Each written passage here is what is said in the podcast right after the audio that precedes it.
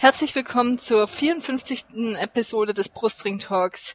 Wir haben ein, sag ich mal, zwei nicht so schöne Spiele hinter uns, nehmen jetzt aber natürlich trotzdem auf und ich möchte heute begrüßen einmal den Jens, ähm, wie immer dabei und dann noch als Gast den Daniel. Herzlich willkommen euch beide. Herzlich willkommen. Hallo, da grüße dich. Daniel, da darf ich dich zu Beginn einfach bitten, dich kurz vorzustellen, kurz ein, zwei Sätze dazu zu sagen, wie deine Verbindung zum VfB ist, wie deine Beziehung zum, wie du zum VfB gekommen bist und dann, wo du im Internet überall zu finden bist. äh, ja, kann ich gerne machen. Ähm, ich bin äh, in, zwar in Hamburg geboren, aber relativ früh in der Jugend dann äh, in die Umgebung Stuttgart äh, gezogen. Und äh, ja, damals wurde mir mein der Umzug schmackhaft gemacht mit einem äh, Krasimir Balakow-Trikot. Und eigentlich seitdem, äh, ja, das war dann so 97 ungefähr, da wurden wir dann auch Pokalsieger und seitdem bin ich äh, dem VfB sehr, sehr positiv, sehr, sehr positiv verbunden. Ähm, so die, ja, also das krasse Fansein hat ein bisschen nachgelassen, weil ich äh, mittlerweile in München wohne und arbeite. Aber äh, ja, also immer noch, äh, wenn, wenn der VfB läuft, dann äh, nehme ich mir nichts anderes vor. War ja auch einiges los die letzten Jahre. Ähm, ja, und ich glaube, ihr, der ein oder andere könnte mich hören, weil ich äh, längere Zeit auch einen eigenen Podcast hatte, der hieß äh, Das magische Zweieck. Habe ich mit einem Kollegen zusammen gemacht, der Hannoveraner ist und da haben also eine sehr, sehr langweilige Stadt, darf ich hier nochmal fallen lassen. Und äh, genau, wir beide haben das zusammen gemacht. Ich glaube, über zwei, drei Jahre und haben uns, uns immer über, über unsere Vereine unterhalten, über die Bundesliga und über alles, was sonst so in den Medien, in den Medien abgeht. Genau. Und äh, ja, jetzt habt ihr mich eingeladen, dass ich hier mal dabei bin und äh, ich freue mich, endlich mal wieder ein bisschen was über den VfB sagen zu können. Wir freuen uns, dass du dabei bist und dann wird man gleich mal mit der aktuellen Situation einsteigen. Das Spiel in Hoffenheim liegt hinter uns. Vielleicht mal einfach deine kurze Einschätzung, wie du das Spiel erlebt hast und gesehen hast. Ja, ähm, also ich habe das Spiel gesehen ähm, bin irgendwie gerade pünktlich nach Hause gekommen, hatte mich auf ein schönes, ein schönes Samstagabendspiel gefreut. Und äh, ehrlich gesagt war es mir dann, äh, wann war der Platzverweis? Erste zehn Minuten schon irgendwann, ne? Achte ähm, Minute, ja. Achte Minute, ja. Äh, ja, ab da wurde es natürlich dann sehr ärgerlich, ähm, weil meiner Meinung nach der VfB in der Situation, in der sie gerade stecken, gegen den Champions League-Verein äh, natürlich 80 Minuten in Unterzahl ehrlicherweise keine Chance hat. Und äh, ja, ist ja dann leider auch so gekommen. Nach einer ordentlichen ersten Halbzeit finde ich dann äh, ja relativ schnell zusammengebrochen in der zweiten. Und äh, ja, also es hat, ich sag mal so, gegen Hoffenheim aktuell, wie gesagt, äh, Champions League-Verein haben natürlich auch eine ordentliche Belastung, aber in der jetzigen Situation wäre ja auch ein Sieg eher eine Überraschung gewesen. Ähm, und trotzdem ist es natürlich sehr, sehr ärgerlich, wenn man das dann so sieht und auch wie einfach dann die Tore fallen. Das ist schon, ja, das gibt einem schon zu, zu denken, ja. Rückblick zum Platzverweis aus eurer Sicht gerechtfertigt oder eher diskutabel?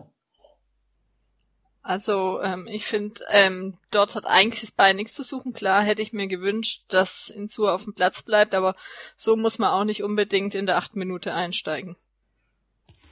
Ja, ich sehe es ähnlich. Ich glaube, dass äh, bei, bei jedem anderen Verein hätte ich wahrscheinlich gesagt, ist eine klare rote Karte. Bei uns hätte ich mir das jetzt ein bisschen anders gewünscht, aber eigentlich, äh, ja, ich mich, wenn man sich dann die Bilder anschaut und das wurde ja dann auch im, äh, ja, in dem, mit dem Videobeweis oder äh, VAR oder wie immer man ihn nennen will, äh, wurde das ja auch gemacht, dann sieht es halt schon brutal aus, in Zeitlupe noch mehr. Und äh, ja, da oben gehört halt das Bein nicht hin und ich weiß auch gar nicht, ob er den jetzt zwingend so spektakulär annehmen muss, äh, da im, äh, im gesprungenen, im, im, im Hechtsprung da oben. Ähm, ja, deswegen äh, relativ unnötige Aktion, aber es passt so ein bisschen ins Gesamtbild, weil ja äh, Insua jetzt eigentlich auch keiner ist, der, der regelmäßig mit, mit harten Fouls auffällt. Also ja, maximal doof gelaufen wollte vermutlich ein Zeichen setzen, halt nur ähm, zu starken Zeichen setzen und dann im, das war relativ im Mittelfeld, ist es auch nicht so zwingend notwendig, ähm, ja, aber ich glaube, er wollte ihn doch auch gar nicht verletzen oder so, oder? Also es, es, ich fand nicht, dass es so aussah, nicht so wie früher Olli Kahn mit, äh, mit dem äh, gegen Heiko Herrlich, wenn ihr euch erinnert. Aber ich fand, so, so krass sah es gar nicht aus. Es war einfach, wie gesagt, sehr unglücklich. Und sobald es dann halt im, am Kopf oder im Gesicht ist, dann ist es auch zu Recht, äh, wird da dann genauer hingeguckt und naja, dann ist es halt eine rote Karte. Nee, ja. also ich der ist schon eher zum äh, oder zum Ball gegangen, aber trotzdem ähm, gibt es da vielleicht auch andere Möglichkeiten. Das und ähm, den Spieler, äh, Mitspiel Gegenspieler muss er eigentlich auch gesehen haben. Ja. ja gut, er, er schaut, er schaut glaube schon zum Ball, aber natürlich sieht er entkommen. Sein Pech war, war in der Szene wahrscheinlich am Ende, dass der Schiedsrichter ihm nicht gleich gelb zeigt, wenn die Szene ein Stück weit abgehakt ist, weil so dann eben der Videoschiedsrichter nachher eingreift. Ich weiß nicht, ob es vom Schiedsrichter so ein bisschen taktiert war. Nach dem Motto, ich mache erstmal gar nichts und warte, ob ein Signal kommt. Ja, aber klar, einsteigen war völlig, völlig unnötig und natürlich gerade in so einer Phase extrem bitter weil dann bist du in Hoffenheim in Unterzahl. Das ist halt fast schon tragisch dann, gerade in so einer Partie. Gleich nach acht Minuten einmal weniger zu sein. Obwohl ich fand, dass man es da nicht wirklich gemerkt hat, also in der Halbzeit noch. Also ähm, ähm, klar, musste mehr laufen, aber Hoffenheim war dann jetzt auch nicht so stark und hat es so ausnutzen können. Das kam dann erst in der zweiten Halbzeit. Ja, äh, also ich finde halt, es, es, es fällt halt brutal auf, dann wurde ja ein bisschen umgestellt und dann fällt es halt besonders äh, im Anlaufen, was ja dann nicht mehr so stattfinden kann wie vorher und einfach in der Vorwärtsbewegung halt einfach krass auf, dass auch einer dann, finde ich, so wie Donis fehlt, also so die letzte Geschwindigkeit, weil, ähm, naja, Gomez war ja fast äh, bemitleidenswert dann da vorne und äh, ja, also ich fand auch in der ersten Halbzeit, da hat halt äh, die Einstellung gestimmt und da stand der VfB hinten äh, zumindest relativ sicher. Aber sobald dann auch Hoffenheim so ein bisschen in, äh, in Flow gekommen ist, ein bisschen das ein oder andere mehr geklappt hat, dann Anfang der zweiten Halbzeit war es dann halt relativ schnell vorbei. Das das Grundproblem an der ganzen Partie. Also so, klar, die erste Halbzeit sah dann relativ gut aus. Ging natürlich aber auch damit zusammen, dass Hoffenheim da auch Schwierigkeiten hatte, ins Spiel reinzufinden. Aber man hatte jetzt auch nicht mehr zwingend das Gefühl, hier gehst du am Ende als Sieger vom Platz. Also da war dann eher so wenn alles gut läuft, gehen wir vielleicht mit 0-0 nach Hause. Weil, wie du auch gerade gesagt hast, vorne natürlich Gomez dann als einzige Spitze im Anlaufverhalten. Das, das kannst du heutzutage dann dir fast schenken, weil Gomez nicht der Spieler ist, der da mit großem Druck anläuft, mit viel Geschwindigkeit. Das ist dann halt mit der Zeit einfach sehr schwierig. Ja, ich hätte ihn sogar auch früher rausgenommen. Äh, also klar, das ist dann immer die Fanbrille, wer wann und wer kommt dann dafür rein und so. Aber äh, ich fand, Gomez hat in so einem Spiel wirklich keinerlei Funktion, äh, außer dass er sich reinhaut, aber die Körpersprache wäre jetzt auch nicht so doll. Und äh, ich hätte ihn tatsächlich schon, schon ein bisschen früher, bisschen früher rausgenommen. Ich meine, der VfB hatte ja, was Gonzales hatte, glaube ich, noch einen Kopfball an den Pfosten oder so. Ähm, also mit ganz viel Glück, dann fällt halt da mal einer rein, aber so wie auch aktuell die Abwehr aufgestellt ist, war eigentlich klar, dass, dass du gegen Hoffenheim, die ja wirklich äh, ja, gestandene Mannschaft, haben zwar unter der Woche noch gegen Lyon ordentlich zu tun gehabt, aber ähm, die haben einfach echt gute Qualität da vorne mit allein Kramaric finde ich einfach großartig. Ähm, dass du gegen die in Unterzahl 80 Minuten nicht zu Null spielst hinten, äh, ist eigentlich fast klar. Also ja, dementsprechend war eben, wie ich gesagt habe, der, der Platzverweis war krass und dann, dann ging es dann irgendwann so dahin, ne? Ja, wie es dann dahin ging, das ist natürlich die andere Frage. So dass natürlich niemals passieren, dass du quasi in, was waren es, 12, 15 Minuten vier Tore kassierst. Äh, ja, und dann auch mit wieder haarsträubenden Fehlern. Das ist dann halt die andere Seite der Medaille. Das, das darf eigentlich nicht passieren. Das, das ist dann wieder auch wie gegen Dortmund ähnliches Szenario. Du fängst das erste Gegentor und dann bricht irgendwie aufgrund von Verunsicherung fehlender Form bei einigen da hinten auch bricht ein wieder alles zusammen.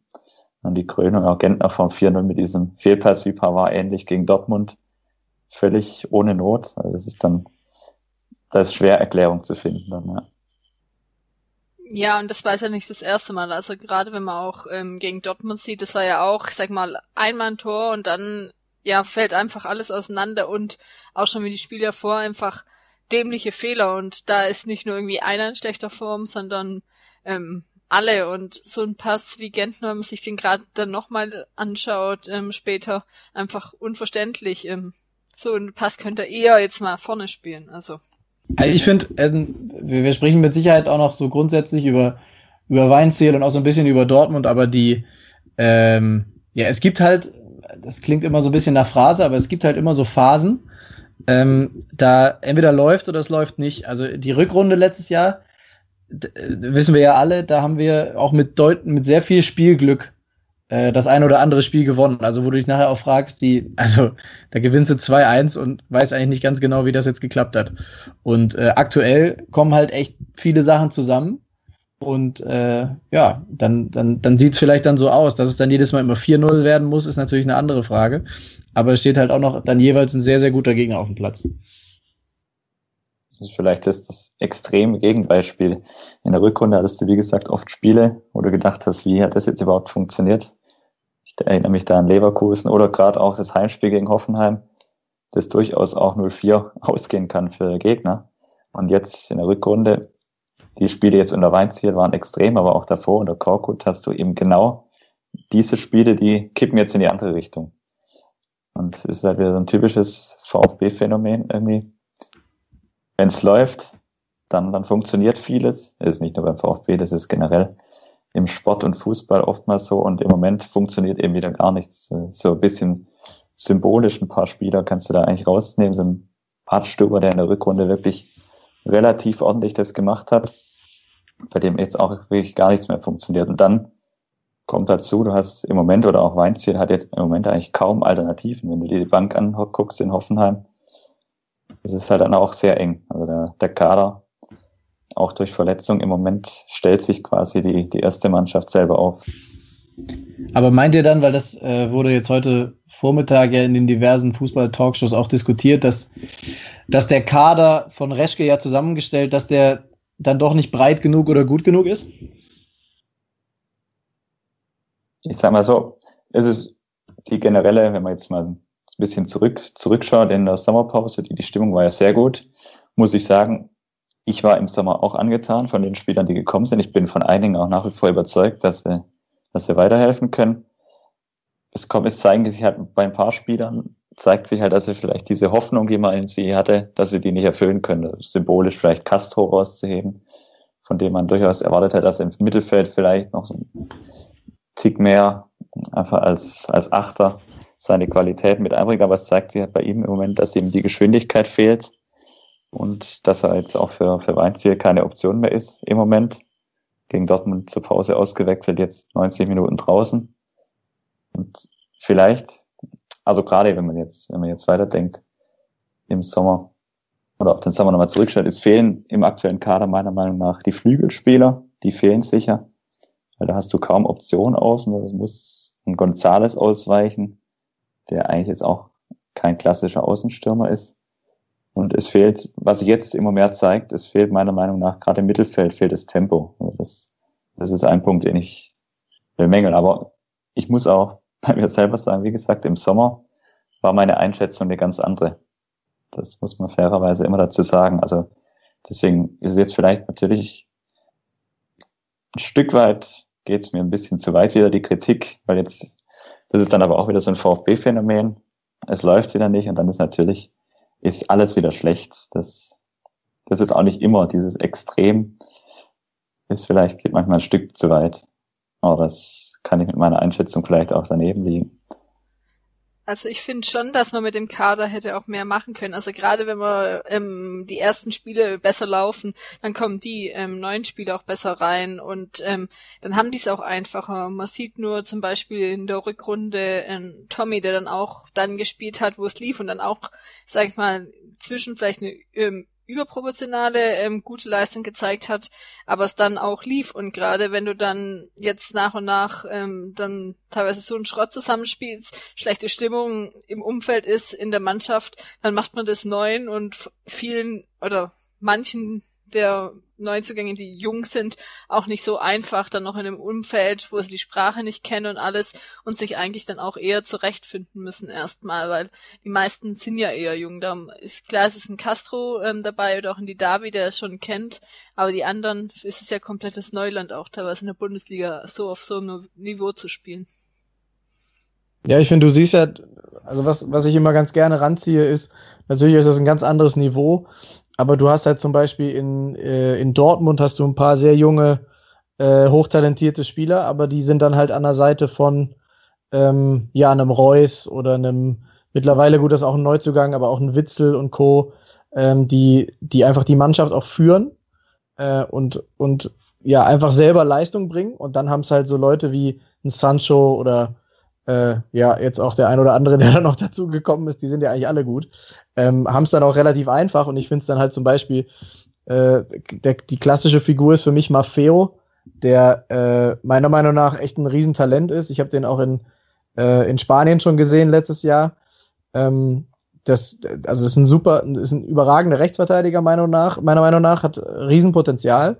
Aber wenn du halt äh, hinter dir äh, kriselnde Innenverteidiger hast, einen äh, nicht ganz so sicheren Torwart, ich, ich muss da immer ein bisschen aufpassen, weil äh, Ron-Robert Zieler und ich haben gerade auf, aufgrund dieser Hannover-Nummer äh, eine gewisse, eine gewisse schwierige Vergangenheit. Aber ähm, ja, also dann ist es halt für den auch super schwierig, ähm, sein Potenzial so abzurufen und sich so zu integrieren, dass das einfach, dass er einfach eine Hilfe ist. Und da wird es dann halt auch schon schwierig, weil die Alternative heißt halt Andy Beck und äh, ja, da muss ich auch ehrlich, bis auf den äh, Historienfaktor, dass ich natürlich es schön finde, dass so einer wieder beim VfB spielt, ist halt da auch nicht mehr viel übrig geblieben. Ne? Ja, das ist hier die Komponente, wo dazu kommt, dass du halt, sag mal, die Säulen, was du gerade in Dortmund angesprochen hast, der Mannschaft, die eigentlich die Säulen der Mannschaft sein sollten, die sie leiten sollten, ich nenne da jetzt mal Badstuber, auch ein Zieler hinten gehört da für mich dazu eigentlich. Und dann auch im Mittelfeld Kentner, der immer wieder umstritten ist, aber trotzdem gehört er für mich dazu und Gomez vorne, die natürlich im Moment auch mit ihrer, ihre eigenen Probleme haben und damit zu kämpfen haben.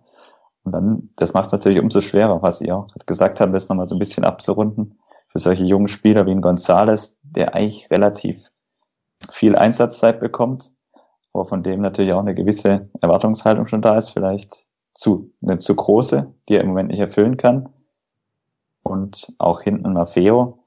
Die Mannschaft funktioniert einfach generell im Moment nicht. Und dann, wenn du dann als junger Spieler dazu kommst, ist es natürlich wahnsinnig schwierig. Auch in der Konstellation mit Korkut, der quasi von Saisonbeginn an angezählt war. Es war ja eigentlich immer Unruhe, seit, seit alle da sind, bis auf die Vorbereitung. Und dann, das macht es natürlich für so junge Spieler, die dazukommen, gerade sehr schwierig. Da hätte man vielleicht gerade von so Neuzugängen wie Castro eher eine Erwartung gehabt, dass die vielleicht das Ganze ein bisschen in die Hand nehmen, aber da zeigt sich im Moment, dass er die Erwartungen, die viele im Sommer an ihn hatten, einfach nicht erfüllen kann. Und ich war jetzt auch bei keiner Trainingseinheit dabei, aber ich weiß auch nicht, wie Korkut auf die neuen Spieler oder mit denen eingegangen, auf die eingegangen ist. Da haben wir davor halt schon, oder hat, hat Wolf die vielleicht anders gefördert, wie er das gemacht hat. Also es ist auch nur Spekulation, weil ich weder in der Kabine noch beim Training war. Ja, da ist ja auch wieder das Beispiel Maffeo, wenn du das, der spielt in Leipzig von Anfang an und sitzt dann ein paar Tage später nur auf der Tribüne, obwohl er jetzt sich da jetzt nicht wahnsinnig irgendwas zu Schulden hat kommen lassen oder wahnsinnig schwach war oder extrem negativ rausgestochen ist. Das sorgt natürlich auch bei so, bei so einem jungen Spieler vielleicht für Verunsicherung. Also ich finde, äh, ohne jetzt zu sehr in der Vergangenheit rühren zu wollen, aber ich finde halt, ähm, wenn eine Saison schon so losgeht, dass du den DFB-Pokal die erste Runde gegen, gegen Rostock warst, ne? Wenn du, wenn du das verlierst, dann ähm, ja, also der VfB ist einfach in allem nicht so gefestigt.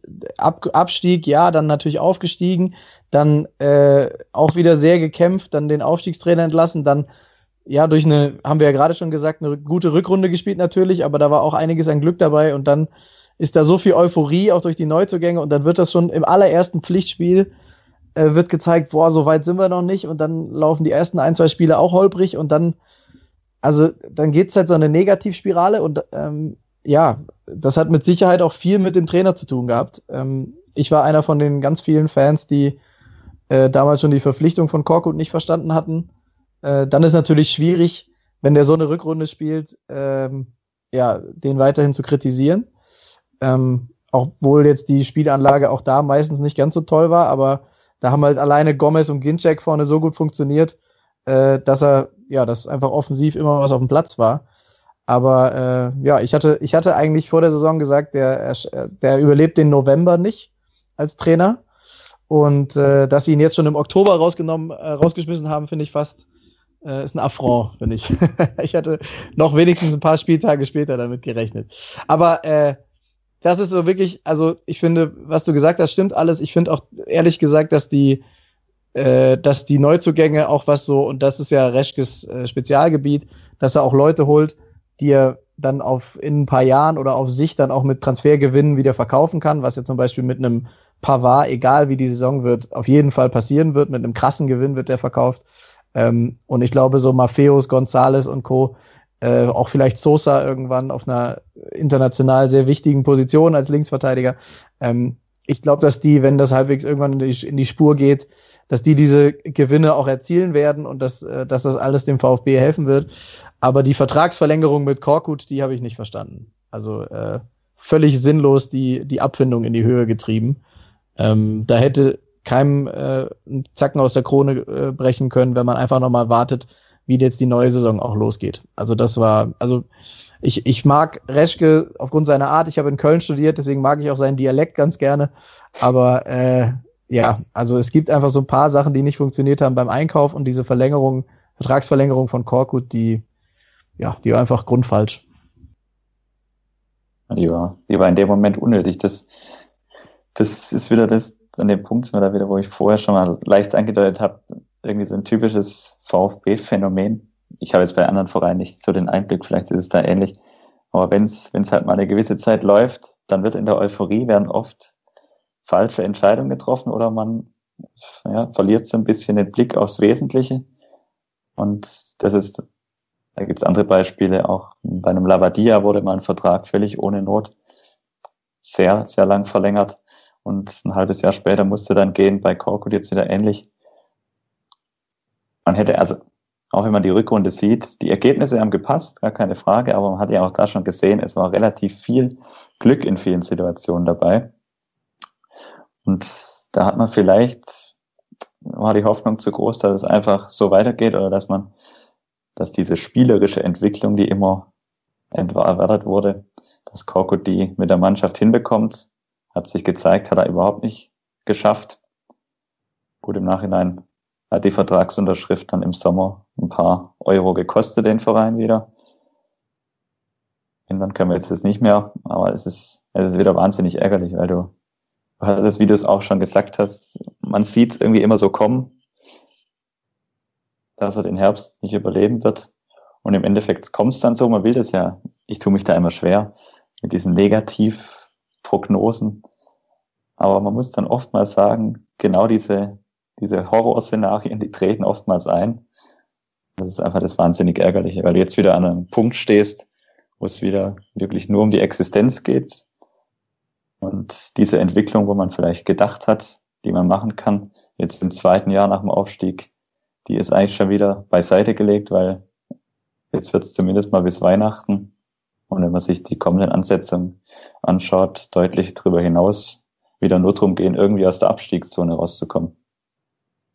Ja, aber das, das äh, finde ich übrigens immerhin positiv jetzt äh, nach dem Spiel jetzt, ähm, weil ich immer noch das Gefühl hatte, auch bei, bei der Antritts-PK von Weinziel und so, äh, dass immer weiterhin das Ziel war, äh, sicheres Mittelfeld, mehr oder weniger.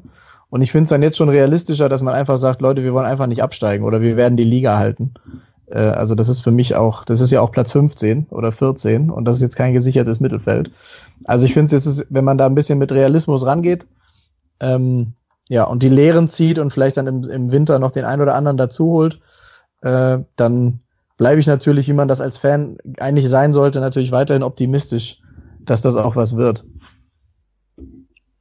Und gerade im Winter wollen sie jetzt ja ähm, neue Verpflichtungen holen. Also es hatte ja Reschke und jetzt auch Dietrich nach dem Spiel gesagt oder auch, sag ich mal, nochmal bestätigt, dass sie das machen wollen.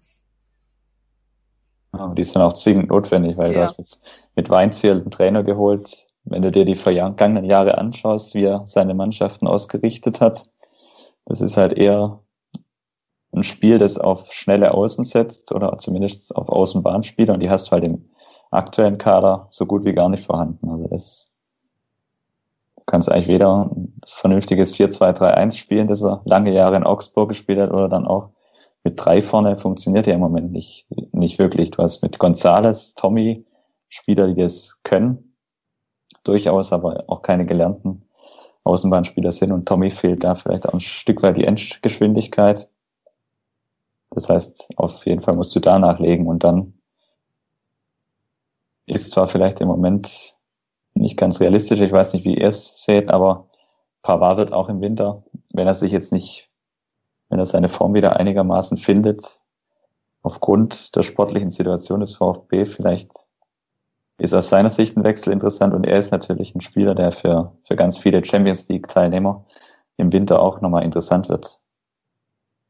Ja, habe ich mir letztens auch gedacht. Einer der wenigen äh, Top-Spieler, die in der Champions League oder auch Europa League, wer weiß, welche Clubs da kommen. Also es gibt ja auch die Arsenals und Chelseas dieser Welt, die spielen ja nur Europa League. Ähm, aber äh, ja, für die könnte er natürlich einsatzbar sein, relativ ohne, ohne große Probleme. Ähm, ja, mal sehen. Also ich, ich habe ihn jetzt bisher nicht so fest äh, kennengelernt, dass er einer ist, der jetzt äh, wegrennen würde. Also ich glaube nicht, dass er äh, nach einer brutal schlechten Vorrunde den VfB verlassen wollen würde. Das kann ich mir eigentlich nicht vorstellen. Ähm, auch weil er ja 19 dann die, die Klausel hat. Zumindest vermuten wir ja alle, dass er da eine hat.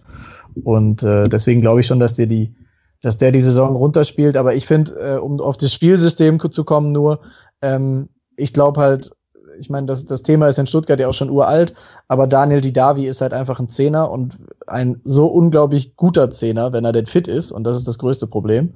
Äh, aber wenn er fit ist, dann ist das einfach ein Spieler, der den Unterschied machen kann. Ähm, der, wenn er die körperliche ja, Kraft und die körperliche Fitness immer gehabt hätte, mit Sicherheit auch bei einem Top 4, Top 5 Club spielen muss. Ähm, und wenn so einer äh, fit ist und im Kader ist, dann musst du eh mit einer 10 spielen. Also äh, du kannst die Davi nicht auf die auf die 8 oder sogar auf die 6 stellen und auch irgendwie außen ist er eigentlich verschenkt. Also dann musst du entweder äh, 4-4-2 als Raute spielen oder du spielst ähm, ja eben mit, mit ihm sozusagen als zweiter bisschen hängender Spitze. Das, das ist möglich, glaube ich. Aber äh, ja, ist halt gerade leider war mir wieder, dass er mit der Achillessehne Probleme hat. Ähm, aber das ist für mich auch so einer dieser dieser äh, Zielspieler, der dann auch mal aus 25, 30 Metern echt eine Gefahr ist, den du eigentlich nie schießen lassen darfst und so weiter. Und äh, ja, das bringt wieder ein bisschen mehr Variabilität, weil aktuell habe ich das Gefühl, Gomez hängt ein bisschen in der Luft und alles andere ist dann auch sehr viel Zufall. Bei Didavi ist, wie du es auch gesagt hast, die Grundverletzung, äh, Grundvoraussetzung, dass er fit ist und seit er wieder zurückgekehrt ist, ist das halt wieder, die alten Probleme sind wieder ein bisschen da. Gefühlt ich weiß gar nicht, aber er ist ja mehr verletzt, als er, als er fit war. Hatte ich eigentlich aus Wolfsburg, hatte ich ein Stück weit anders in Erinnerung. Da war er ja relativ lange Zeit immer verletzungsfrei, aber jetzt, seit er wieder beim VfB ist, ist haben wir wieder das alte Problem. Aber gut, das gebe ich dir recht, wenn, wenn er fit ist, ist er eine Verstärkung. Das ist halt die Frage, wie sein Körper mitspielt. Das ist das große Problem bei ihm. Und auch Gomez im Moment auch wenn er gestern recht, relativ interessantes Interview dann gegeben hat. Aber meiner Meinung nach auch im Moment da vorne, weiß nicht, vielleicht wird ihm auch mal eine Pause gut tun. Er wirkt für mich im Moment relativ verloren da vorne drin. Das aber gerade, dass er verloren ist, das hattest du ja schon Anfang letzter Saison oder Stürmer, weil die kriegen keine Bälle, es ähm, spielt sich alles hinten ab, dort, dann kommen dort viele Fehler, ähm, kriegt keine wirklich gescheiten Bälle ähm, ja, und das hat sich ja auch erst im letztes Jahr im Verlauf der Hinrunde beziehungsweise dann zur Rückrunde überhaupt gebessert und eben dann auch im Zusammenspiel mit dem Ginczek. Das ist definitiv, ja. Er hat natürlich auch viel von Ginczek profitiert, aber das, das ist auch wieder, weil es ja heute, glaube auch angesprochen wurde im Doppelpass, der Transfer von Ginczek, der kritisiert wurde. Das ist dann wieder das Schwarz-Weiß-Denken, was mich im VfB-Umfeld und bei VfB-Fans dann oftmals ein bisschen ärgert. Gerade der Transfer von Ginczek im Tausch mit Idavi hat im Sommer eigentlich kein Mensch kritisiert. Und jetzt im Nachhinein wird dann wieder so getan, Ginczek hätte man niemals abgeben dürfen. Das ist mir dann ein bisschen zu einfach gedacht. Weil, gesagt, im, im Sommer hat eigentlich jeder gesagt, klar, wenn du, wenn du die Summe für ihn angeboten bekommst und dafür quasi die Davi noch umsonst dazu, dann musst du den Transfer machen. Jetzt ist es wieder, wird es als großer Fehler dargestellt, teilweise. das, das ist mir dann immer ein bisschen, ja, einfach zu viel Schwarz-Weiß-Denken, aber das wird man, hm. glaube nie loswerden beim VfB. Ja, was die Leute da auch vergessen, ist, dass Ginczek ja auch gehen wollte. Also der hat dann halt ein sehr hoch dotiertes Angebot von Wolfsburg gehabt. Ähm, und der wollte das auch machen. Also es ist ja nicht so, dass er gegen seinen Willen jetzt irgendwie in Wolfsburg spielt, sondern äh, ja, ich bin fest davon überzeugt, dass der das auch wollte. Äh, ich glaube, der hat den Verein schon gemocht, aber so wie jeder Fußballprofi hat er halt eine gewisse Zeit, um äh, ja in seiner Karriere ist ja jetzt auch verletzungsmäßig nicht immer so ganz easy gewesen bei ihm und ja, dann hat er halt ein sehr gutes Angebot bekommen und wollte dann auch gehen. Und dann, ja, wenn du, wie gesagt, also ich finde den Deal eigentlich auch gut, äh, die Davi dann noch dazu zu bekommen, ähm, das Geld, was man dann eingenommen hat, beziehungsweise gespart hat, äh, weil man eben für die Davi nichts ausgegeben hat, dann echt in so hochtalentierte Außenverteidiger. Das Außenverteidiger war bei uns immer ein Problem. Jetzt mit Sosa und Maffeo hast du echt zwei geholt, die zumindest mittelfristig äh, absolut eine Verstärkung sein können auf extrem schwierigen Positionen. Ähm, ja, und jetzt musst du halt nur dafür sorgen, dass es, dass die Jungs auch irgendwann die Chance haben können, auch nächstes Jahr noch in der Bundesliga zu spielen. Aber ja, ähm, da bin ich jetzt auch weiterhin halbwegs optimistisch. Was haltet ihr denn eigentlich grundsätzlich von Weinziel? Also generell finde ich gute Lösung soweit. Ähm, ich kann ehrlich gesagt nicht, nicht mehr so genau erinnern an weder Schalke noch Augsburg Zeit, aber man muss trotzdem überlegen, wen, wer sonst doch jetzt zur Auswahl stand. Das ist ja immer die Sache, man schmeißt dann einen Trainer raus und dann muss plötzlich ähm, einer ähm, kommen und die Leistung zeigen und er hat jetzt eine echt undankbare, ähm, undankbaren Zeitpunkt bekommen, wo er starten durfte, erst mit dem Spiel gegen BVB und Hoffenheim, wo jetzt gerade mal ähm, die Wahrscheinlichkeit auf Siege relativ ähm, gering waren und dadurch jetzt dann auch wieder ähm, schlechte Stimmung herrscht. Aber generell könnte ich ihm zutrauen, dass er, sag ich mal, ein VfB jetzt, sag ich mal, über den Strich zumindest führt und ja, alles andere muss man schauen. Er hat viele Abhängigkeiten von verletzten Spielern. Wie nehmen die Spieler ihn auf? Wie heben auch mal Führungsspieler ähm, die Hände oder machen damit? Von dem her aber generell, ja, fand ich für den Zeitpunkt, für die verfügbaren Trainer eine gute Lösung. Ja, wie du es gerade gesagt hast, er hat, man muss Weinziel natürlich zugute halten. Er hat jetzt wirklich ein unglaublich undankbares Auftaktprogramm. Also du startest zu Hause gegen Dortmund und dann in Hoffenheim, dann noch mit dem Umstand früher Platzverweis. Das ist natürlich für ihn, ohne da jetzt irgendjemand verteidigen zu wollen, aber das ist für ihn natürlich wahnsinnig undankbar gewesen. Dazu kommt, dass die Mannschaft einfach aus meiner Sicht gerade in einem Zustand ist, sowohl fitnessmäßig, konditionell wirken sie für mich nicht ganz auf der Höhe teilweise, was vielleicht auch mit der Vorbereitung oder was sicher auch mit der Vorbereitung oder Korkut zusammenhängt. Und dann, was ich vorher schon gesagt habe, es sind im Moment so viele Spieler auf dem Platz, die mit ihren eigenen Problemen zu kämpfen haben.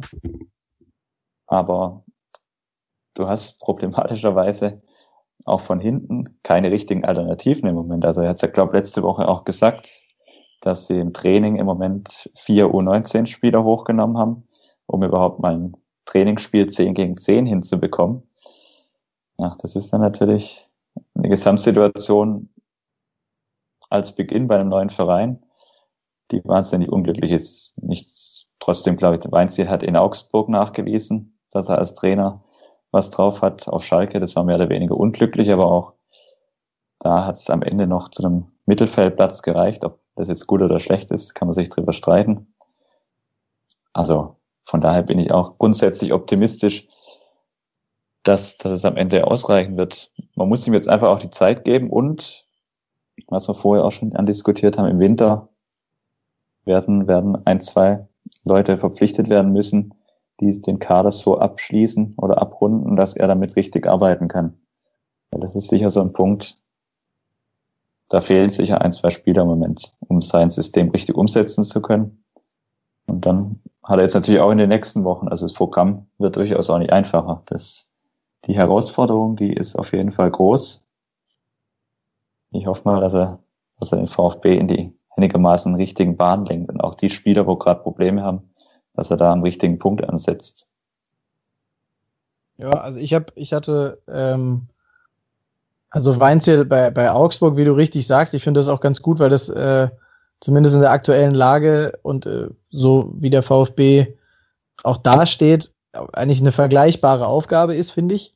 Also jetzt nicht zwingend eine Mannschaft, mit der du absteigen musst, aber eher so Mittel, Mittelfeld, unteres Mittelfeld so. Ähm, natürlich größere Ambitionen als in Augsburg, aber äh, ja, da hat er es wirklich geschafft, mit einer eingeschworenen Truppe äh, und mit vor allen Dingen einem ordentlichen Fußball. Das ist ja das, was ihn so sympathisch macht, auch im Vergleich zu seinem Vorgänger.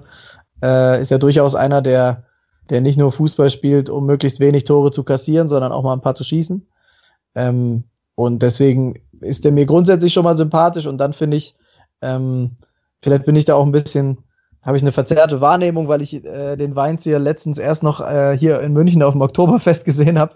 Ähm, da war er äh, super entspannt. Also der ist jetzt halt, der hat auch eine gewisse Pause gehabt nach Schalke. Gut, der war auch noch, der wurde auch noch ordentlich bezahlt in der Zeit von Schalke, aber das ist jetzt nicht so einer, der jetzt äh, zwingend sofort dann äh, eben eine neue Herausforderung sich sucht und äh, ja eben sofort von einem zum nächsten springt, sondern ich glaube, dass er sich das sehr genau überlegt hat und dass der VfB für ihn jetzt wirklich wieder eine gute Option ist. Und äh, Schalke würde ich ihm nicht krumm nehmen. Das ist einfach ein ganz komisches Umfeld. Und äh, wenn du auch als Bayer, glaube ich, wenn du da nach Schalke kommst, da ist es nicht so einfach. Und äh, ja, das merkt man ja auch heute äh, wieder. Äh, auf Schalke ist selbst wenn du wenn du mal eine gute Phase hast, Ruhe ist eigentlich nie. Ja, das ist richtig. Nee, auch wenn ich ihn gestern im Interview nach dem Spiel gesehen habe, er wirkt relativ ausgeglichen und kann das, glaube ich, auch ganz realistisch, realistisch einschätzen, diese ersten zwei Spiele jetzt, die natürlich in der Form, du verlierst zweimal 0-4. Da kann nicht viel richtig gelaufen sein, insgesamt, auch wenn dann immer von den beiden guten Halbzeiten gesprochen werden. Die Gegner waren, waren gut, trotzdem zweimal 0-4 ist natürlich übel. Aber ich glaube, er hat schon er kann das schon ganz realistisch, realistisch einschätzen und hat einen Plan in seinem Kopf, wie, wie es zeitnah deutlich besser laufen kann. Und das muss es ja auch, weil sonst, das jetzt im Moment, hast du gerade mal fünf Punkte auf dem Konto. Das Torverhältnis ist jetzt auch nicht gerade gut. Also es sollte jetzt zeitnah, müssen auch Ergebnisse folgen. Das, das ist ganz klar. Weil sonst werden die Spiele weniger, vor allem auch in der Hinrunde. Und wenn du dann mit einer gewissen Punktzahl nur in die Winterpause gehst, dann wird es natürlich wahnsinnig schwierig. Und er redet es eben nicht schön, ähm, wie manch andere ähm, Spieler in die letzten Wochen in, in, in Interviews ähm, kundgegeben haben, sondern sagt das jetzt auch mal ähm, klar, auch wenn eher durch die Blume, ähm, dass eben Sachen verändert werden müssen und man so nicht weitermachen kann, was ja eigentlich so auch jeder sieht. Ähm, ja, ja, ja definitiv. Es hat auch nach dem Dortmund-Spiel hat er die, die Fehler relativ klar angesprochen. Und das, was ich vorher gemeint habe, so wie ich im Interview wahrgenommen habe, oder so wie ich ihn bisher in seinen Auftritten, auch auf den Pressekonferenzen, ich glaube, er weiß schon, dass im Moment vieles nicht gut läuft und auch in der Mannschaft, den Zustand der Mannschaft, den kann er, glaube ich, ganz gut einschätzen, dass da im Moment doch deutliche Defizite da sind. Jetzt wird nur spannend zu sehen sein, was er für Schlüsse draus zieht in alle Richtungen gedacht. Es fängt bei der Frage nach dem Kapitän an und hört, wie gesagt, bei der Besetzung der Innenverteidigung auf. Und das wird jetzt relativ spannend sein, wie er da in, der nächsten, in den nächsten Wochen, spätestens in der Winterpause, wenn er die Mannschaft dann im Trainingslager mal zusammen hatte, was er da für Schlüsse draus zieht. Also ich finde, ähm, du hast ja die, die, die nächsten Wochen auch schon ein bisschen angesprochen. Ähm, ich finde tatsächlich, ja klar, es waren jetzt zwei krasse Gegner. Äh, Dortmund sowieso das Maß aller Dinge gerade, finde ich. Und bei Hoffenheim dann auch noch das mit dem, mit dem Platzverweis. Also äh, lass uns doch alle mal äh, im Zweifel für ihn sprechen und sagen, naja, ist jetzt halt auch maximal doof gelaufen. Äh, weiter geht's. Und ich finde halt jetzt äh, gegen Frankfurt, die, die heute jetzt gegen Nürnberg auch nicht wirklich überzeugt haben, äh, und auch wirklich sau viele Spieler hatten in letzter Zeit. Die hatten jetzt natürlich eine gute Phase, auch europäisch. Aber äh, auf jeden Fall eine Mannschaft, wenn du die gut bearbeitest, äh, wo auch was drin ist. Und dann danach spielen sie gegen Nürnberg. Und äh, ja, das ist natürlich ein Spiel, das musst du gewinnen. Nicht nur in der Situation gerade, sondern auch grundsätzlich. Also ähm, das ist, glaube ich, auch das, was, äh, was ich jetzt auch öfter schon gehört habe am Wochenende. Aber ja, so eine Mannschaft wie Stuttgart mit dem, mit dem Kader, äh, sollte es eigentlich schon allein deshalb schaffen, weil halt trotzdem in der Liga mit, mit Nürnberg und Düsseldorf schon noch zwei Clubs sind, die einfach ja einfach ein deutlich deutlich weniger Potenzial haben. Und dann gibt's auch noch äh, eben Clubs wie Mainz, wie Freiburg, äh, die immer eigentlich erreichbar sein sollten. Aber dafür musst du halt irgendwann mal anfangen zu gewinnen. Und ich finde spätestens äh, in zwei Wochen gegen Nürnberg wäre das ja eigentlich mal äh, ja wäre eine gute Möglichkeit braucht man auch, um mit einigermaßen wenigstens Fahrpunkten in die Winterpause gehen zu können und da nicht eine komplett miese Stimmung zu haben. Das ist sicher auch, da kenne ich dann das berüchtigte, schwierige Umfeld auch, ob es jetzt, ob es jetzt gibt oder nicht, das nochmal dahingestellt, aber das kennt man dann auch gut genug. Sollte es jetzt gegen Frankfurt die dritte Niederlage in Folge geben, hypothetisch gesprochen, dann wird so langsam natürlich auch wieder Unruhe aufkommen. Die ist jetzt nicht da. Weinziel hat sicher auch, das wäre auch völlig un, unnötig jetzt da mit ihm nach den Auftritten jetzt gegen Dortmund und Hoffenheim da irgendwie schon eine Kritik zu stellen, aber die nächsten zwei Auftritte werden natürlich dann schon, auch was die Ergebnisse angeht, entscheidender. Da spielst du gegen Frankfurt, Nürnberg und da musst du jetzt punkten, weil sonst ist die, die Gegenfrage, die erlaubt sein muss, wo willst du es sonst machen? Aber nach der Länderspielpause ist dann Leverkusen auswärts. Das ist dann vielleicht auch nicht mehr so einfach, weil die auch wieder stärker aufkommen. Und dann werden die Spiele, was ich gerade vorher schon gesagt habe, auf Weihnachten hin immer weniger. du hast halt im Moment bisher nur fünf Punkte. Es sollten schon eine, eine Punktzahl so im mittleren, also so zehn, zehn Punkte sollten es dann schon mindestens noch sein in diesem Jahr, weil sonst ist es eine ganz große Aufgabe in der Rückrunde.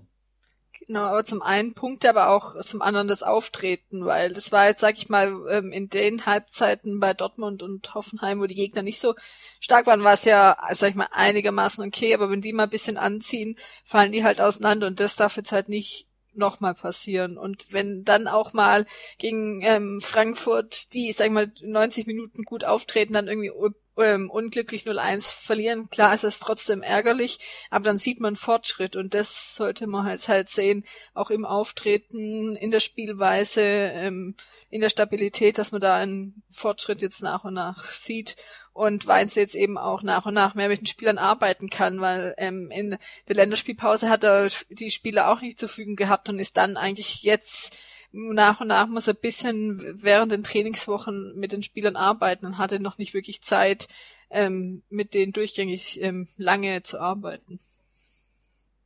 Ja, absolut. Aber ich finde halt, weißt du, wenn du auch heute wieder, wenn du, wenn du dann doch die erste Elf dir, oder jetzt am Wochenende, wenn du dir die erste Elf anguckst, da ist einfach, also äh, es klingt natürlich doof und es gibt immer Leute oder Clubs, die sich zu gut fühlen, um dann im Endeffekt da zu landen, wo sie sind. Also äh, das hat der HSV ja jahrelang auch ganz gut geschafft.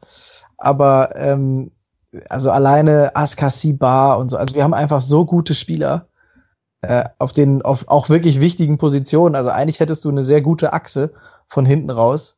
Ähm, und sobald das wieder halbwegs äh, läuft, dann bin ich mir auch sicher, dass also zehn Punkte dieses Jahr wäre wirklich das Minimum noch, äh, da würde ich auch eher noch ein paar mehr sehen, weil du halt einfach auch mal ein, zwei Spiele auch mal gewinnen kannst. Also ich sehe jetzt in diesem Jahr die Liga, äh, ja, es hat so, es fühlt sich fast so ein bisschen so an wie die zweite Liga, weil gefühlt kann jeder jeden schlagen, ähm, außer eben Nürnberg. Das habe ich jetzt die letzten, die letzten paar Wochen, die haben ja dann auch mal richtig kassiert gegen, gegen die großen Clubs.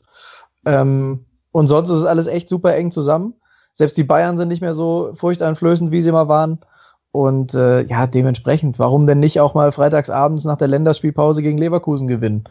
Ähm, die sind ja auch alles andere als, also heute großartig gespielt. Ich glaube 6-2 oder so ist das ausgegangen. Aber äh, ja, die sind ja, die sind ja auch schlagbar.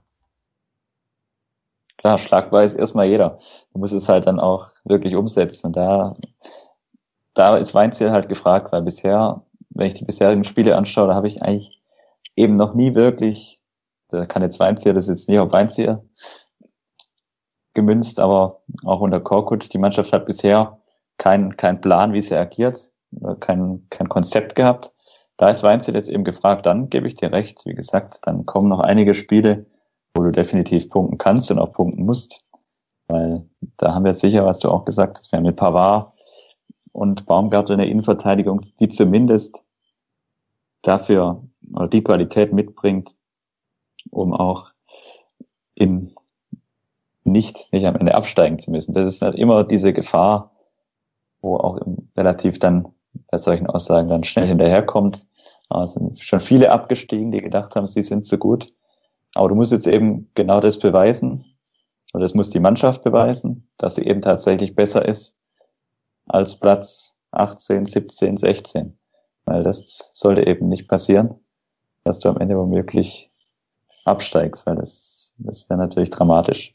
Aber wie du auch gesagt hast, gerade Frankfurt, Nürnberg, das sind jetzt halt, das sind jetzt die Gegner, da muss die Mannschaft genau wie am Saisonbeginn, wo sie das eben überhaupt nicht geschafft hat, wo du in Rostock verloren hast, gegen Mainz verloren hast, genau gegen diese Gegner, wo du da die Punkte liegen gelassen hast.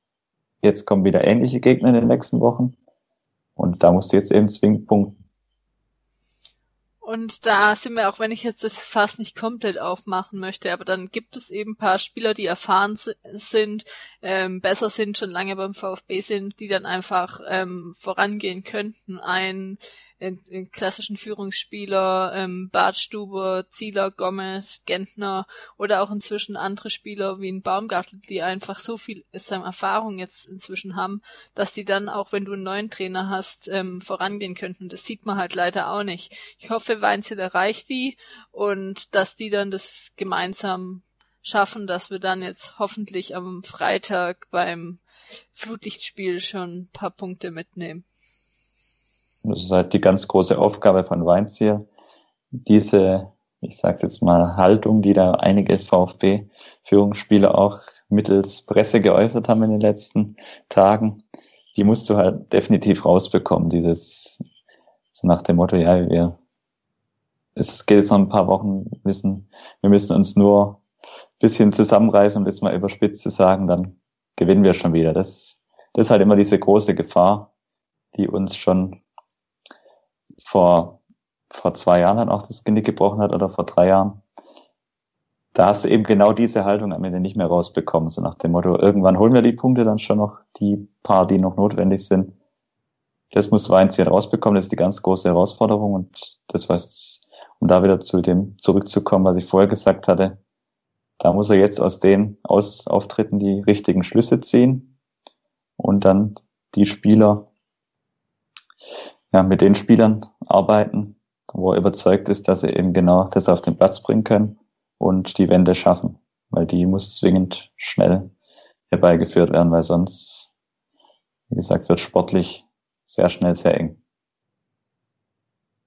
Das ist doch ein relativ gutes Schlusswort. Oder hast du noch irgendwas dazu zu sagen, Daniel? Nö, also ich bin, ich, ich sehe es auch als gutes Schlusswort. Ich weiterhin würde ich äh, das ist, das tut dem ganzen Umfeld und, und uns allen, glaube ich, gut, wenn wir versuchen, äh, so optimistisch wie möglich zu bleiben. Es sind jetzt auch noch nicht allzu viele Spiele gespielt. Äh, wir haben schon äh, das maximale Desaster. Wir mussten den Trainer schon auswechseln. Also ja, es kann eigentlich nur noch besser werden, besonders jetzt nach den letzten zwei Wochen. Und äh, ja, jetzt kommen ein paar schlagbare Gegner und äh, ja, lassen wir den neuen Trainer noch mal ein bisschen arbeiten. Äh, vielleicht den ein oder anderen verletzten Spieler auch zurückkommen. Und äh, ja, dann, dann wird sich das schon wieder so eingrooven. Ich glaube, äh, dass es bei ganz vielen halt auch gerade ein bisschen ja, Frustpotenzial ist, weil man halt echt im Sommer gedacht hat, jetzt wir greifen sogar Europa an. Das war dann vielleicht auch ein bisschen einfach ja die die klassische schwäbische Übertreibung, dass das einfach easy möglich wäre. Aber ja, jetzt hängen wir halt da unten drin und jetzt müssen wir äh, da irgendwie rauskommen und äh, so ein bisschen Grundvertrauen in die handelnden Personen wäre zumindest gut. Und äh, ja, vielleicht sehen wir ja dann schon am Freitag, dass sich auch spielerisch ein bisschen was entwickelt. Und ja, dann, dann schauen wir mal, wie wir, vielleicht reden wir in drei Wochen schon wieder ganz anders. Ja, um das vielleicht noch kurz abzurunden, das haben wir ja vorher schon mal ganz kurz angesprochen. Es würde vielleicht, es schadet manchmal nicht, wenn man nicht immer alles ganze schwarz-weiß sieht. Das ist immer die ganz große Gefahr beim VfB. Auch im Umfeld, wie du es gesagt hast, im Sommer war die allgemeine Meinung eigentlich, ja, der nächste Schritt steht an, wir greifen Europa an und jetzt ist wieder alles ganz falsch. Das hat auch immer, ist nicht immer alles ganz, ganz so schlimm, wie es aussieht. Nichtsdestotrotz muss jetzt schnell sportlich was passieren und ich hoffe, dass das auch eintreten wird, dass Weinziel da die richtigen, richtig ansetzt und in den nächsten Wochen einige Auftritte folgen, die uns wieder optimistischer in die Zukunft schauen lassen. Okay, dann noch zum Schluss eure Tipps fürs Spiel am Freitag. Ähm, zuerst mal du, Daniel, als Gast. oh, danke. Ähm, ja, ach, warum? Ich glaube, es wird ein 2 zu 1 für uns. Ähm, dreckig, vielleicht auch ein Tor nach einer Ecke oder so. Aber äh, ja, Hauptsache, Hauptsache ein Sieg. Spielerisch ein bisschen besser, um dann gegen Nürnberg auch spielerisch wieder brillieren zu können. Als grundoptimistischer Mensch und VfB-Fan muss ich mich anschließen. Ich glaube auch, dass es ein ganz, ganz knapper Sieg unter Flutlicht wird. 1-0, auch wenn ich mir im Moment nicht so ganz vorstellen kann, wie wir ohne Gegentor bleiben sollen. Aber ich bin mal grundsätzlich optimistisch, dass es ein enger Sieg wird und dann wahrscheinlich nach dem, was ich heute gesagt habe, mit Gomez Tor. Okay, ich sag, macht's ihr mir echt schwer, weil ich wollte erst 2-1 tippen, dann 1-0, von dem her, ja, eins von beiden. Hoffen mal knappen Sieg und dass wir dann mit bisschen besseren Gefühl, Ergebnissen und Punkten dann weiter in die Saison gehen, ist ja dann doch noch relativ lang die Saison. Wir sind jetzt ja erst, äh, weiß ich, ungefähr Hälfte Hinrunde, wenn überhaupt. Ja, dann danke Daniel dir, dass du dir Zeit genommen hast, um die aktuelle Situation vom VfB ähm, durchzusprechen. Dich kann man noch auf, auf Twitter folgen unter @daniel_münch, Münch mit UE. Ähm, ja, sonst ähm, Jens war dabei und ihr könnt uns noch im Web finden auf Facebook, Twitter und auch Instagram unter @brustring und ähm, alle anderen Infos unter brustringtalk.de und wir hören uns dann sicherlich bald wieder. Euch noch einen schönen Morgen, Abend, Mittag, Nacht, wann auch immer ihr es hört und bis bald. Tschüss. Ist gut. Vielen Dank fürs Zuhören. Ciao.